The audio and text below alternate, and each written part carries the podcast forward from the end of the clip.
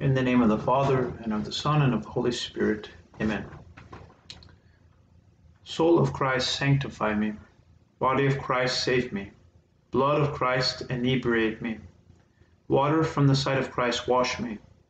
Passion of Christ, strengthen me. O good Jesus, hear me. Within thy wounds hide me. Permit me not to be separated from thee. From the wicked foe defend me. At the hour of my death call me, and bid me come to thee, that with thy saints I may praise thee for ever and ever. Amen. So before we begin the next meditation, it is good for us to remember the importance of the will in moving ourselves in the meditation. There are many times where there might be distractions or it's a moment where we're tired or we don't, uh, it's material we don't want to consider for some reason. And so these are the moments where it is very meritorious for us to move ourselves. The next meditation will be on personal sin, and it's in paragraph 55 of the book of exercises. Our preparatory prayer will be the same. I will beg God our Lord for grace that all my intentions, actions, operations may be directed purely to the praise and service of His Divine Majesty. For the mental representation or our, our composition of place, it will be the same. I will imagine my soul as a prisoner in this corruptible body and consider my whole composite being as an exile here on earth, cast out to live among brute beasts. My whole composite being, my body and soul. And so this is, I can spend some time imagining my body, my whole person, my soul, as a prisoner, as an exile. And then the grace that I will ask for. I will ask God for what I desire here. Here it will be to ask for a growing and intense sorrow and tears because of my sins. And so this is what I will ask for. I will ask for growing and intense sorrow and tears for my sins. And Ignatius, he gives five different points. So points to help us, points for our consideration. The first point, he says, This is the record of my sins. So we will make an examination of the sins of our past life. St. Paul says to the Corinthians, All must appear before the judgment seat. And Jeremiah, he says, For my eyes are on all their ways. They are not hidden from my face, nor is their iniquity concealed from my eyes. I will call to mind all the sins of my life, reviewing year by year and period by period so I will consider all of the sins of my last my, of my past life. First, I will consider the places where I lived, where I was born, where I grew up, the different places that I have visited, the places that I have relocated to. I will consider all of these different places. I will also consider my dealings with other people, my own kin, my own family, my friends, those I have worked with, my companions, those people that I have found difficult, those people who I have enjoyed their company, those I have known for a long time, those I may have only met once. So I will consider all of the ways that I have dealt with other people. I will also consider the offices, the positions that I've that I've held during my life, my job, the responsibilities that I've had, those I have worked with, those who authority I have been underneath, those who have exercised authority over me, I will consider how I acted towards these people. Or I will consider those that I have been responsible for, my subjects, people underneath me, at home, at work. And I will try to figure out what is the objective moral qualification of my actions. It is not my desire to think of other people's sins, and this is very important. There are moments, probably, when another person helped or contributed to a difficulty for me, even perhaps led me to a particular sin.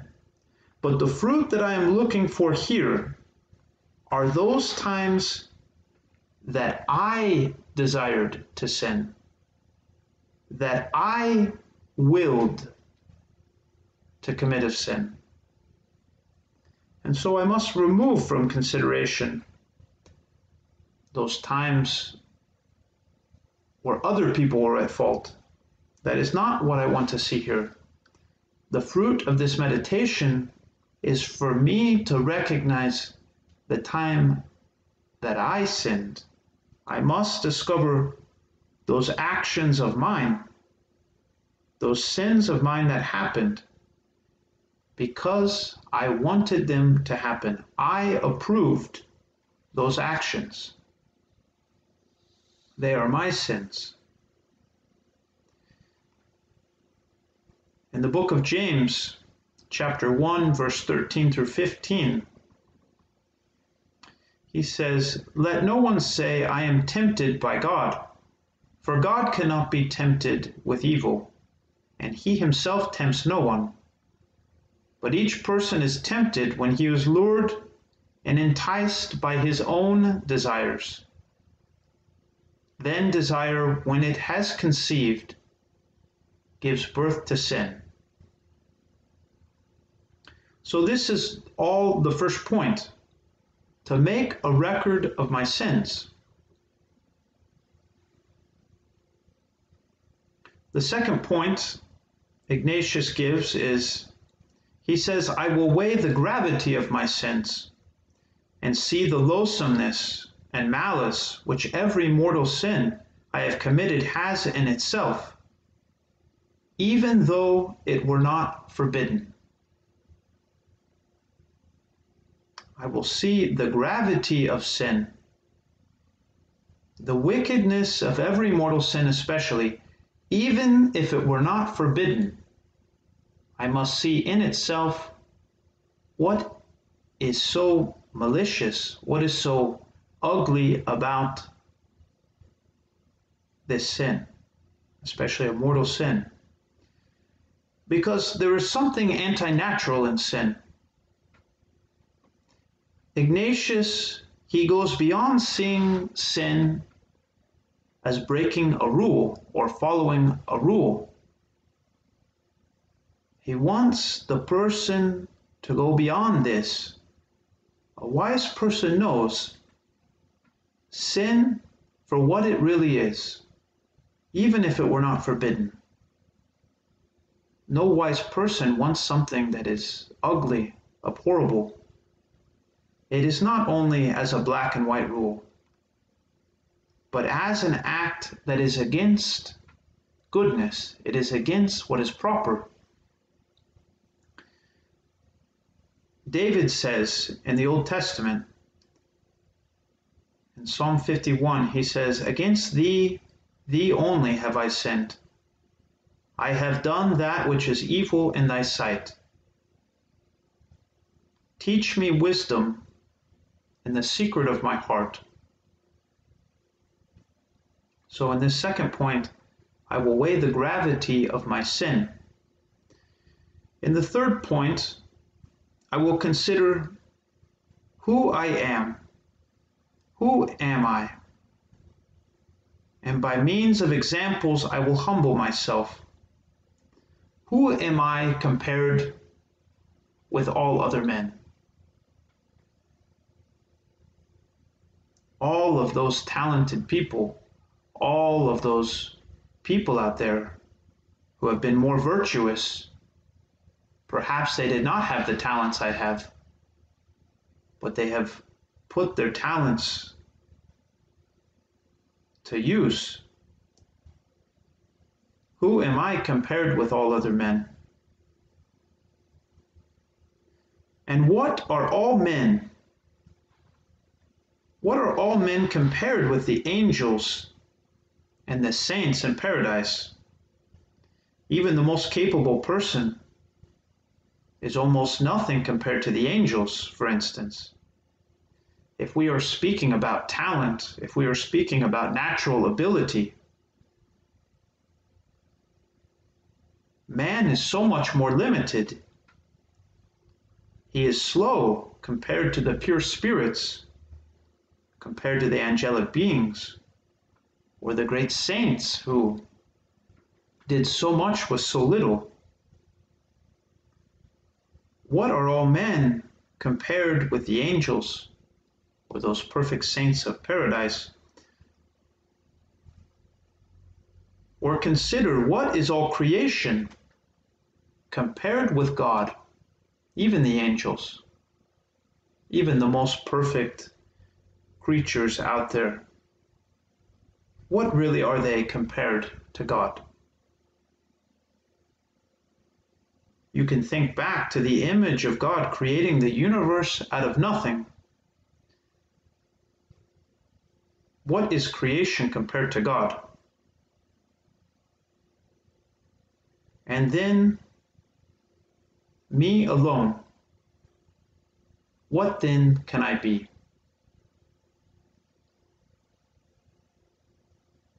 I will consider all of the corruption, the loathsomeness of my body.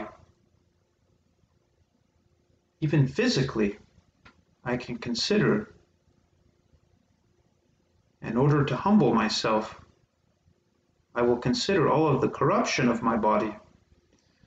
Psalm 90, it says, Thou dost sweep men away like a dream, like grass. How quickly does the body deteriorate and pass? And if this is true of the physical body, then how much does it say about the soul, the soul that is tainted by bad moral decisions? It is not problematic to be lacking in physical strength or human talent, to be unable to do all things. For God does not ask of us what we cannot do. He does not expect that creatures be God. What is problematic is that He expects creatures endowed with an intellect and freedom to be morally upright. This is the real understanding of corruption, the corruption of the body, that the body indicates to us what is taking place in the soul. So I will consider this. I will consider the corruption of my body. And moving myself, I will consider myself as a source a fountain of corruption, contagion, from which has issued countless sins, which has come forth evils and the most offensive poison. So, this is the third point that Ignatius gives. I will consider who am I? And then I will move myself by these examples to humble myself. And the fourth point, I will consider who God is against whom I have sinned. By going through his attributes and comparing them with their opposites in me. His wisdom with my ignorance. All wisdom and human ability compared to God's wisdom is ignorance. All wisdom and human ability compared to God's wisdom is like ignorance. The wisdom of the world is foolishness. Those who value their knowledge and ability as a means for reaching their end are lacking wisdom. St. Paul says that such wisdom is foolishness to God. Taking themselves for wise, they became fools at least this is what he tells the Romans. Only those who set aside their knowledge and walk in God's service like unlearned children, only they are the ones who receive wisdom from God. If anyone among you thinks that he is wise, let him become ignorant, so as to become wise. For the wisdom of this world is foolishness with God. His wisdom compared to my ignorance, or his power compared to my weakness, referring back to the principle and foundation, God is the first cause. He's the first mover. God is being itself without change, without limitation, immutable, while the creature is dependent And again, these are not things that we say according to our, our faith. These differences between God's almightiness and the limits of creatures, of created things, they are known by natural reason. It is true that some do not believe this. They do not admit that the human being is limited. But this ignorance comes to them from a clouded, from a distracted, a disordered mind. The difference between God's power and my weakness is truly, it is vast. It is something that if I wish to see is very easy to recognize. I must ask for the grace to accept these facts, to resist any of those tendencies that would wish to ignore them, comparing God's power with my weakness. What is true here? Or comparing God's justice with my iniquity. By justice, we mean to give what is due to another, to give what we should to another out of justice, we ought to give God that which is due to him. Sometimes it could happen that people accuse God of being unconcerned, as though he does not care. They accuse him. They accuse him wrongly. But God has nothing to do with the imperfection of being unjust. He is just in all his ways. Who is the one? Who are the ones that act unjustly?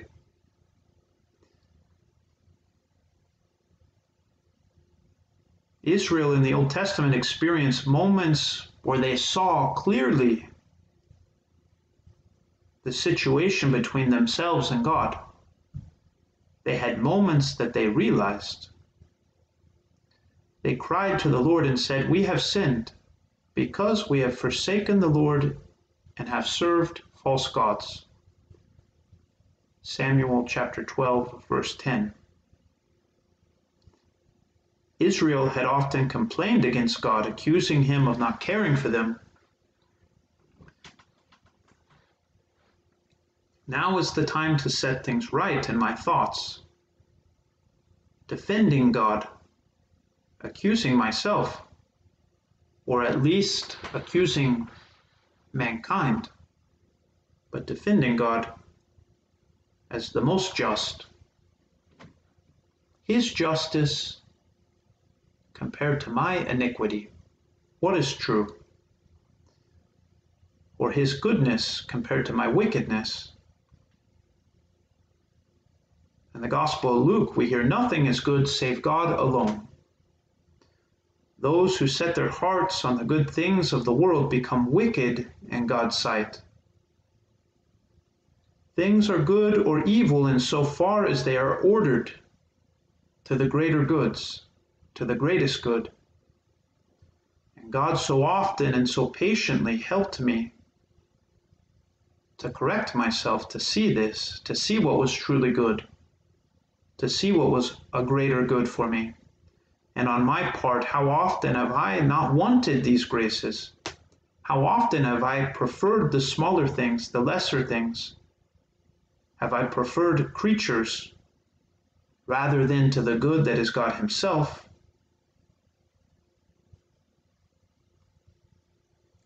So, in this fourth point, I will consider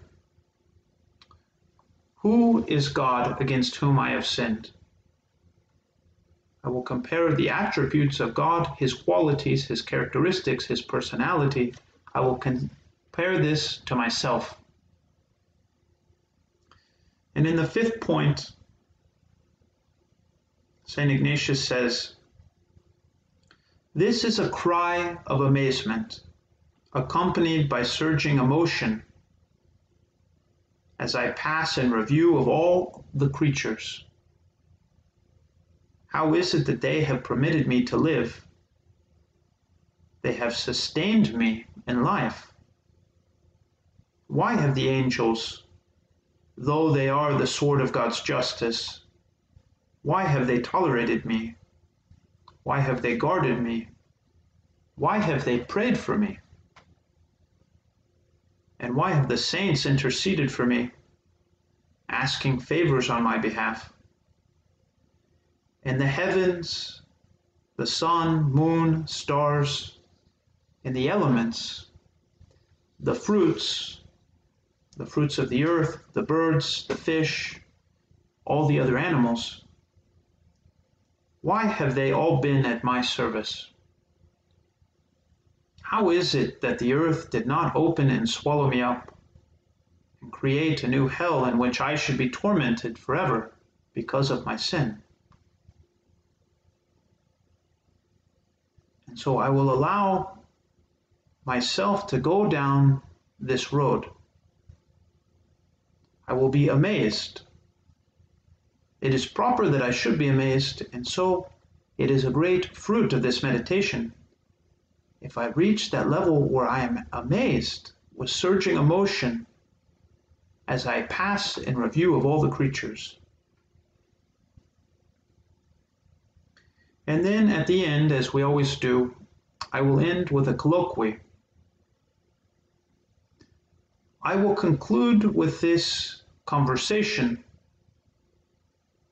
extolling the mercy of God our Lord, pouring out my thoughts to Him, giving thanks to Him, that up to this very moment He has granted me life.